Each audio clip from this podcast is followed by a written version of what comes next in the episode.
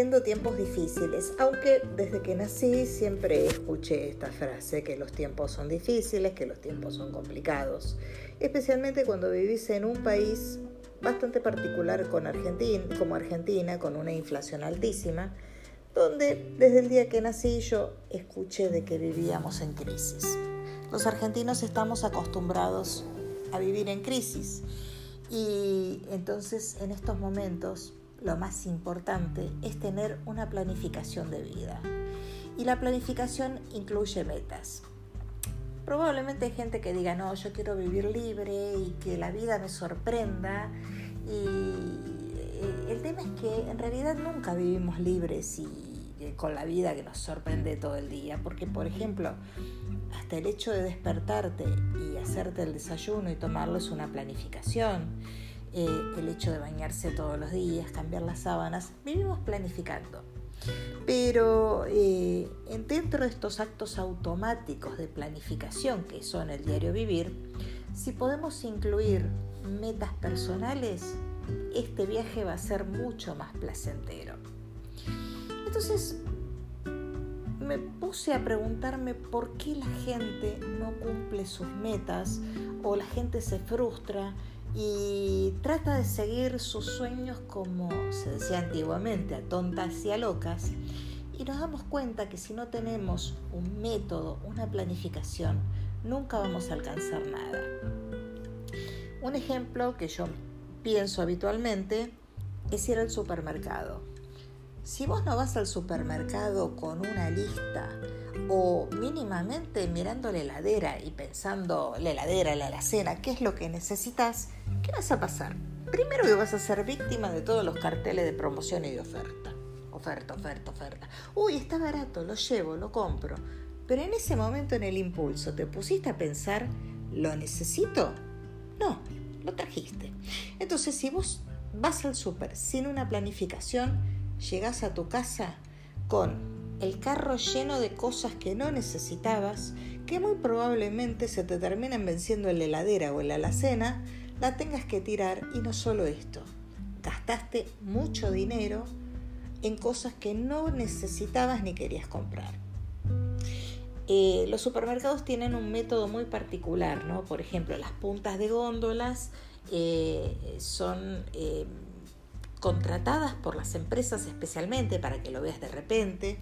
Eh, los precios más económicos siempre están abajo, que es donde tus ojos no llegan. Siempre las cosas más caras o las que quiere vender el supermercado están a la altura de los ojos.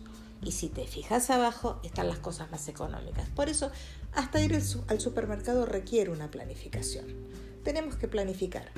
Pero lo que te digo, si planificamos y dentro de nuestra planificación general de vida ponemos nuestras metas, va a ser mucho más lindo. Eh, entonces me pregunté por qué hay tanta gente frustrada que no logra sus metas, que su vida es como el, ratoncito o el hámster en la rueda, da vuelta, da vuelta, da vuelta, da vuelta y siempre llega al mismo lugar. Eh, entonces, buscando en libros viejos, encontré un libro maravilloso que se llama Establecer metas y alcanzarlas de Jack Lawson y el libro empieza con un cuento en el que grafica perfectamente lo que pasa con mucha gente que no llega a cumplir sus metas. Y se llama, es el primer capítulo, y dice, ¿cómo no alcanzar sus metas? Y dice así, cuenta una vieja historia que un hombre quería encontrar agua. La necesitaba para regar sus campos, para dar de beber a sus hijos, para su higiene personal, ¿Qué importa? Lo realmente importante de esta historia, al menos para el lector, es que tenía una meta. Así que, armado de un pico y una pala, comenzó a cavar un pozo. Al fin y al cabo, el agua se saca de los pozos. Pasó días y días cavando y cavando sin encontrar una sola gota de agua, cuando un desconocido acertó a pasar por su propiedad y le dijo, ¿Buscas agua? ¿Por qué no pruebas allí cerca del árbol?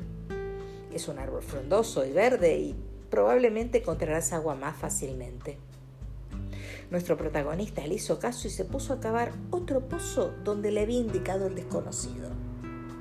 Al cabo de una semana de duro trabajo, tampoco había encontrado agua.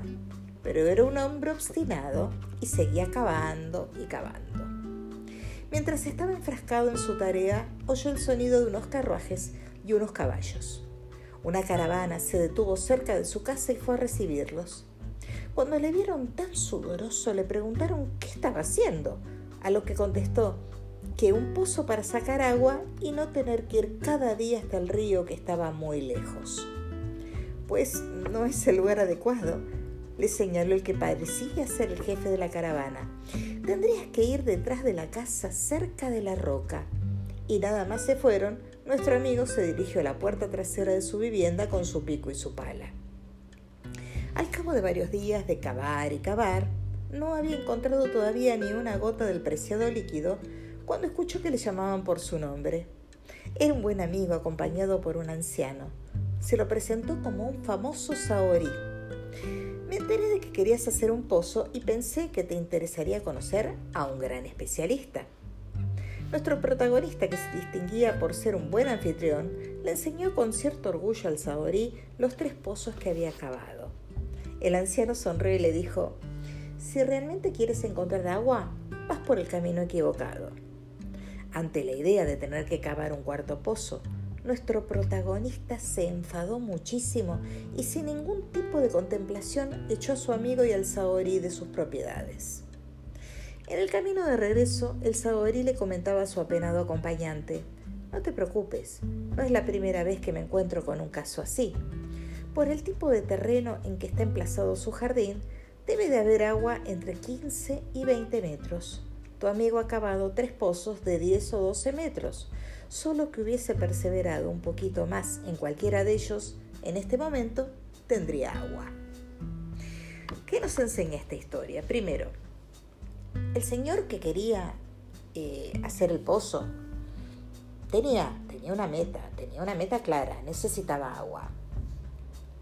Tenía voluntad, tenía disposición, eh, tenía perseverancia, pero tenía un problema él no se ponía como el capitán de su meta, como el jefe.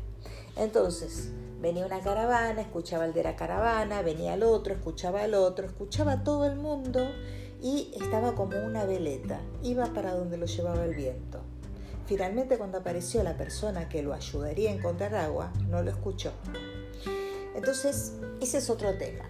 Volvamos al ejemplo del supermercado. Yo me hago la listita, veo cuánto voy a gastar. Y cuando salgo al supermercado, viene un vecino y me dice, no, mira, no vayas a este supermercado. Anda al otro que tiene mejores precios y pa, pa, pa, pa. Entonces, en vez de tener programada tu lista con tus cosas, al supermercado que vas habitualmente, te vas al otro. Y puede ser que los productos que compró el vecino estuvieran más económicos que el que vas vos. Pero ¿qué sabe el vecino qué productos vas a comprar y si están más económicos en uno o en otro? Entonces, el problema que tenía este señor que no encontró agua porque escuchaba demasiada gente. Entonces, cuando tenés una meta, transformate en el jefe de tu meta, en el capitán de tu meta. No dejes que nadie te diga nada. Podés escuchar, quizás el otro tenga razón, pero comprobalo antes de irte a comprar al otro supermercado. Las metas requieren una disposición, requieren de una planificación, pero fundamentalmente en que vos seas el capitán de tus sueños. De esa manera vas a poder llegar a destino. Chao, nos vemos en el próximo podcast.